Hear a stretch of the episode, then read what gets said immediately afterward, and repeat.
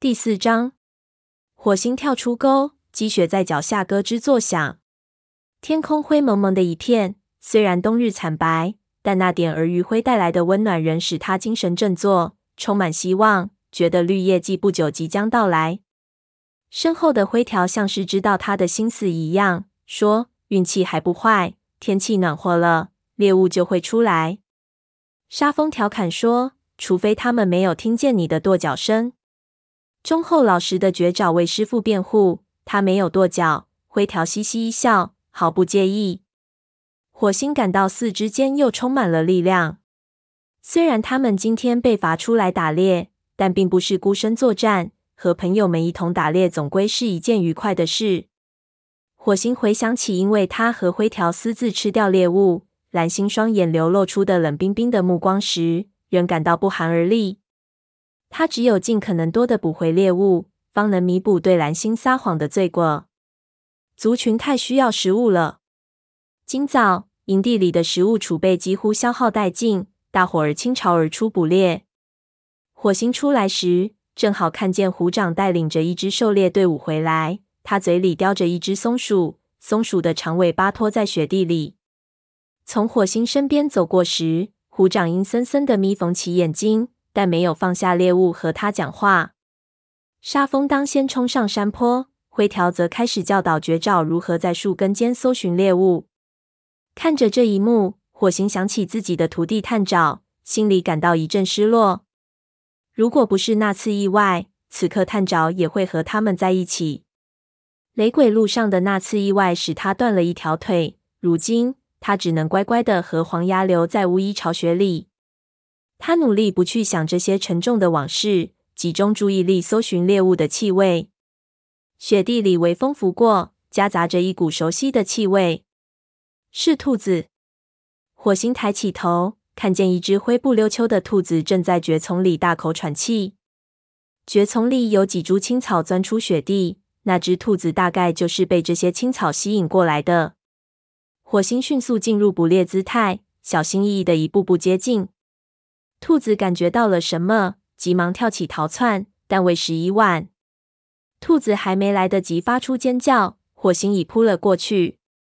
火星拖着兔子胜利而归。进入营地，他看到经过大家的努力，猎物堆又高高的堆了起来，心里松了口气。蓝星坐在猎物堆旁，看见火星捉回来一只兔子，对他说：“干得漂亮，火星！你能把他直接送到黄牙的巫医巢穴去吗？”族长的称赞使火星心里暖洋洋的。他拖着兔子走过会场，一条由光秃秃的棕色香薇丛组成的通道通向营地一个孤零零的角落。那里岩石的石缝中便是巫医巢穴。走在香薇通道中，火星瞅见黄牙四爪垫在胸下，趴在巫医巢穴里。探爪坐在前面，一身灰毛蓬蓬松松，两只蓝眼睛盯着黄牙的脸庞。只听黄牙沙哑的声音说道：“探爪。”一只眼的脚掌被冻裂了，我们该怎么治呢？探爪急忙回答：“用金盏花叶子防止感染，用湿草涂抹脚掌，应该会有疗效。如果疼痛难忍，可用一些罂粟籽。”黄牙高兴地说：“答得好！”探爪神情得意，坐得更加笔直。就火星所知，黄牙从不轻易出言夸赞。黄牙说。你给他拿去些金盏花叶子和湿草，除非伤口恶化，不要给他罂粟籽。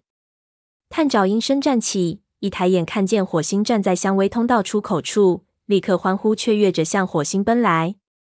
火星见他一瘸一拐，不太难看，心里像被针扎一样难过。在雷鬼路上的那次意外之前，探爪一直精力充沛，活泼好动。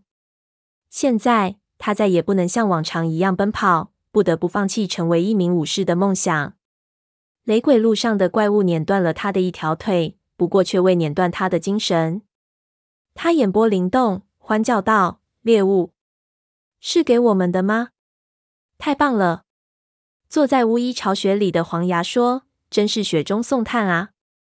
不瞒你说，我们正需要兔子。天一亮，族群里一半的猫来过这里。”不是这儿疼那儿疼，就是有地方不舒服。火星将兔子放在黄牙面前，黄牙用爪子捅了捅它，不满意地说：“这只兔子瘦的只剩下一把骨头了。”探长，去给一只眼送药吧，快点儿回来。行动够快的话，还可能赶上吃点儿兔子肉。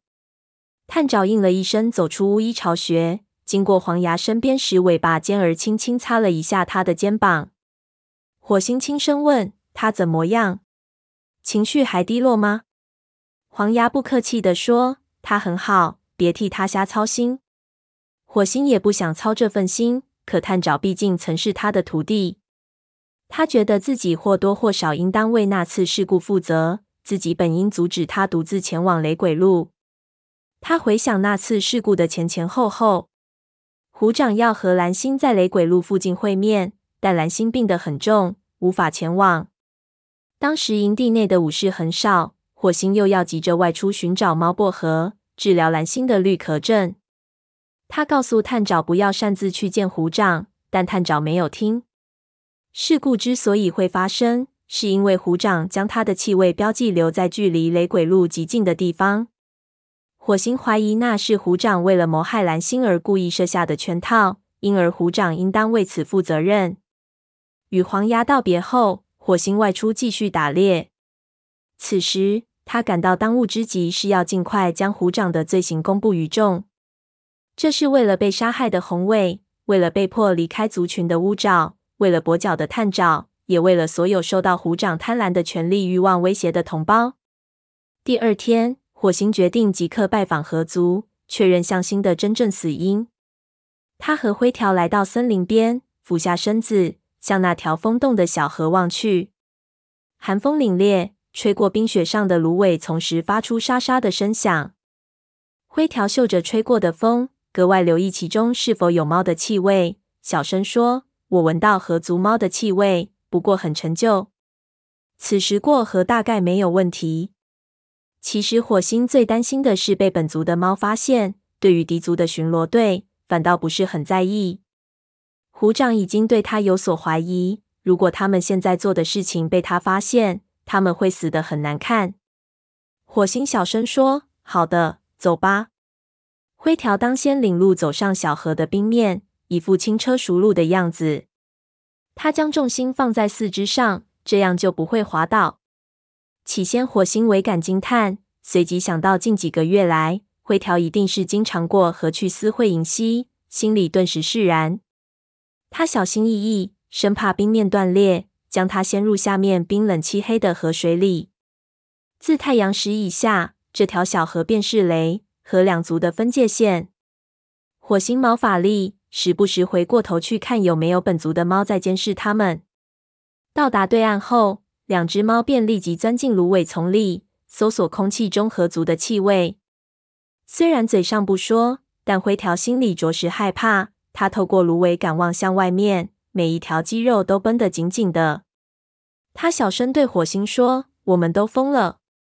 以前你还要我保证要见银溪只能是在四棵树，现在我们却双双来到河族的领地里。”火星回答：“我知道，但除此之外，我们没有别的办法和河族的猫谈话。况且银溪是最有可能帮助我们的猫了。周围环绕的河族气味。”使火星也和灰条一样忐忑不安。他像往日捕捉猎物般，每一步都轻提轻落，以至于肚腹贴在雪地上。姜黄色的皮毛在皑皑白雪中格外醒目，令他感到十分不安。河族的气味越来越浓烈，河族营地显然就在附近。他悄声问灰条：“还有多远？”“不远了。”“看到前面那个小岛了吗？”在他们站立之处。小河远离雷族领地，河面逐渐宽阔。不远处长满芦苇的小河中有一座小岛，岛的四周垂柳依依，细长的枝条垂下，枝头被冰封进小河里。火星惊讶地说：“小岛，河水解冻了怎么办？他们进出都要游泳吗？”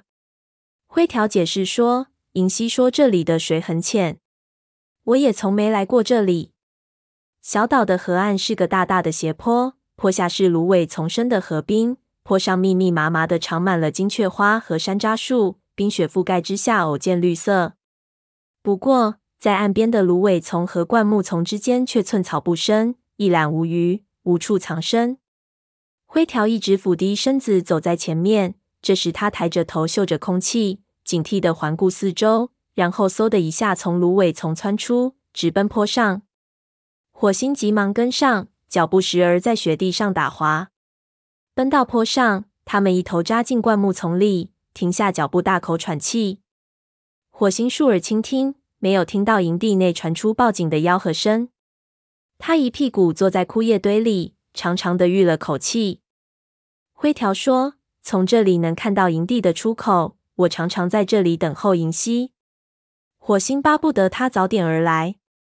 在这里每多停留一会儿，便多一分被发现的危险。他换个位置，以便能更好的观察斜坡和营地。只见前方隐隐绰绰的有无数只猫在活动。他只顾查看，丝毫没有看见一只母虎斑猫正朝他们这边走来。等到发觉时，那只母猫距他们只有两三步远了。它嘴里叼着一只小松鼠，眼睛只顾盯着地面。火星趴在那里一动也不敢动，瞅着它从面前经过，心想一旦被发现，便溜之大吉。幸好那只母猫嘴里叼着的松鼠掩盖住了它和灰条的气味。这时，他看见河族副族长豹毛带领着四只猫从营地内走了出来。豹毛一向对雷族怀有很深的敌意。上次火星和灰条奉命引领风族回归家园，任务完成后途经河族的领地回家。正巧被豹毛率领的巡逻队逮个正着。豹毛对那件事一直耿耿于怀。如果现在他发现了火星和灰条，绝不会给他们任何解释机会的。万幸的是，那支巡逻队并没有向他们这边走过来，而是渡过河朝太阳石方向走去，大概是去巡逻边界了。期盼已久的银灰色身影终于出现了。灰条低喊了一声：“是银溪。”火星看到银溪姿态娴雅的向河岸走去，寻思她长得真好看，面容姣好，毛厚而光滑，难怪灰条对她倾心不已。灰条抬起爪子，正要出声招呼，这时有两只猫从营地里出来，追上了银溪。其中有一名四肢修长、身材瘦削的黑毛武士，火星曾在森林大会上见过他，知道他叫黑长。另外一只大概是黑长的徒弟。灰条小声说：“他们去打猎。”眼睁睁看着三只猫爬上坡来，火星发出一声低嘶，既感害怕又不耐烦。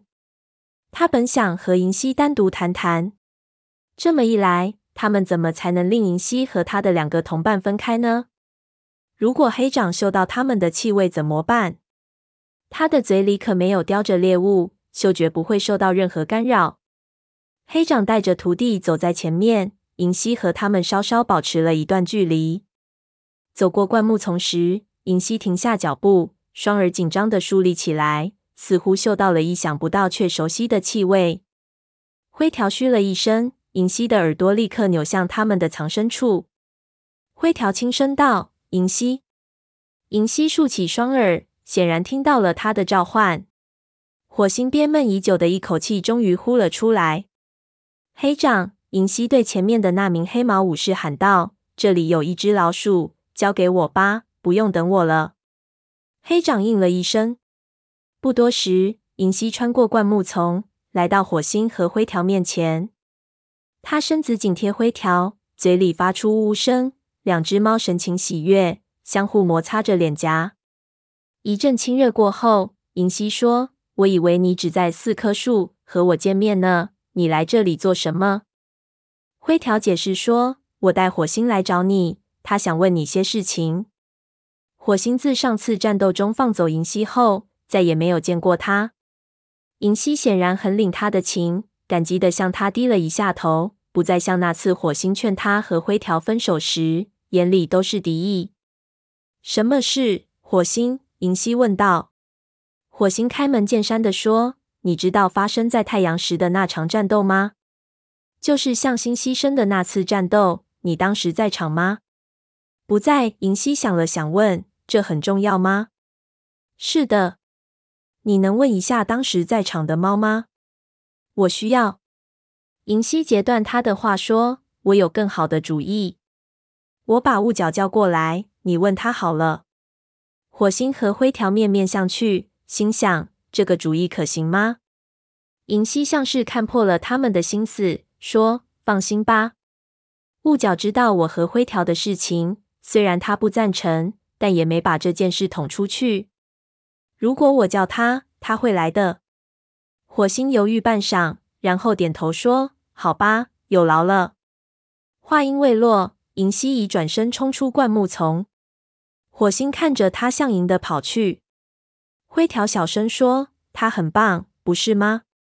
火星没有吱声，只是坐下静静等候。时间一分分地过去，他的紧张情绪也一分分地增加。过久停留在河族的领地里，他和灰条中会被发现。那时要想全身而退，简直就是天方夜谭了。他开口说：“灰条，如果银溪不能……”就在这时，他看到银溪带着一只猫从营地内走出来。他们跑上坡，银溪当先钻进灌木丛里。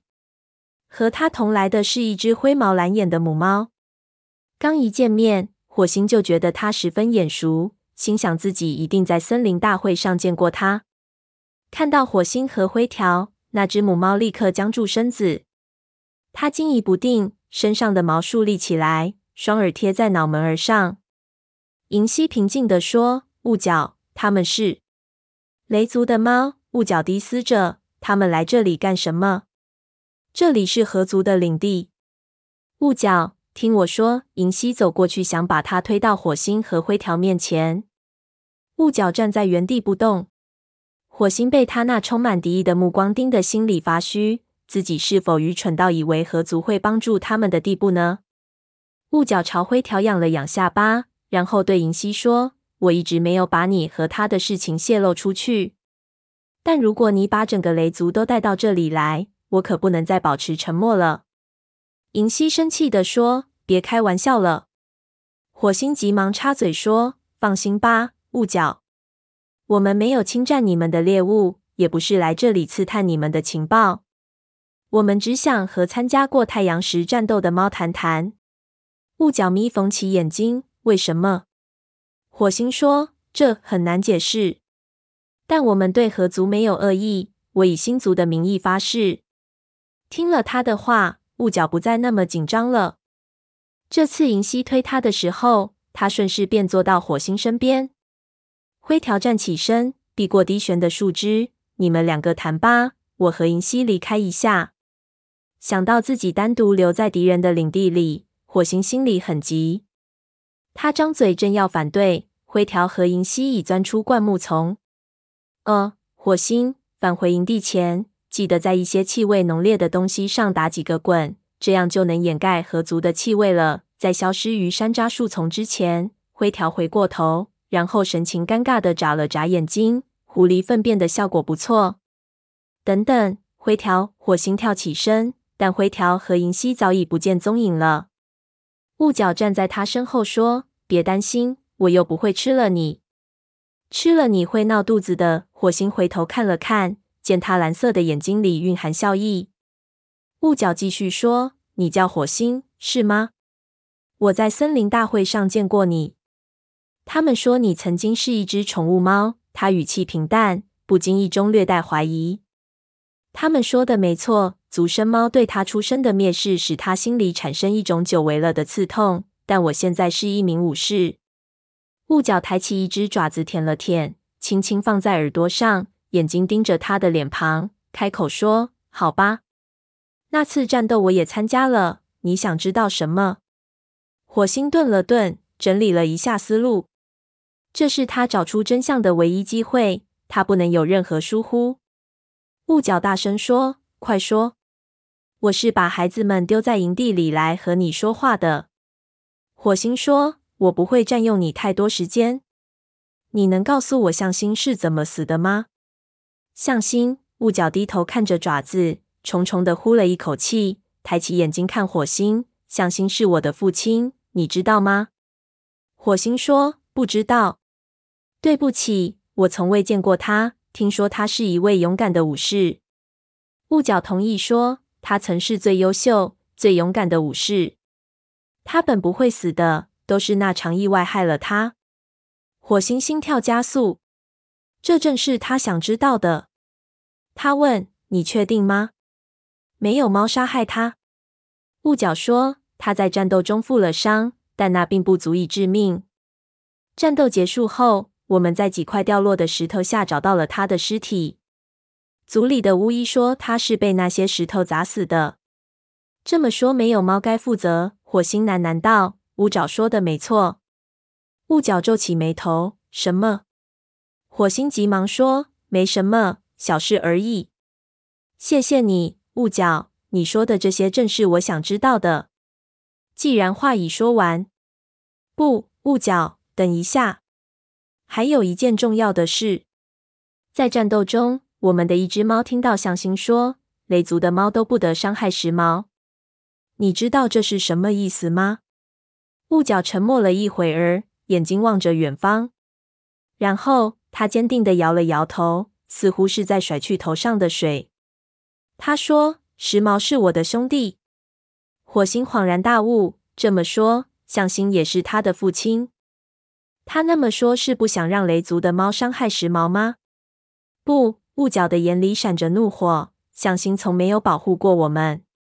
他希望我们能像他一样，成为真正的武士，受到全族的尊敬。那他为什么说那句话？我不知道。他的声音听起来也相当困惑。火星强抑住心中的失望，至少他现在能肯定向心的死因了。但他潜意识里觉得向心说的那番关于时髦的话非常重要，只是他还没弄明白。雾角突然说：“我的母亲也许知道。”火星转过头注视着他，竖起耳朵静等下文。雾角说：“我母亲叫灰池。如果他也不能解释，其他的猫就更不用说了。”你能问问他吗？也许吧。雾角神色犹豫，但火星知道他也像自己一样，渴望知道向心的话的真正含义。但如果你亲自和他谈谈，效果也许会更好些。火星吃惊的眨了眨眼睛。起先雾角敌意十足，没想到他会提出这样的想法。他问：“我行吗？”现在，雾角想了一会儿，说：“现在不行。”你留在这里太危险。豹毛的巡逻队很快就要回来了。况且灰池年事已高，很少离开营地。要想让他外出，我得花一番功夫。别担心，我想到了一个借口。火星不情愿地点了点头。一方面，他急切地想知道灰池将会说些什么；另一方面，他知道雾角说的也是实情。我怎么知道在哪里和他见面呢？雾角说：“我会让银溪传话的。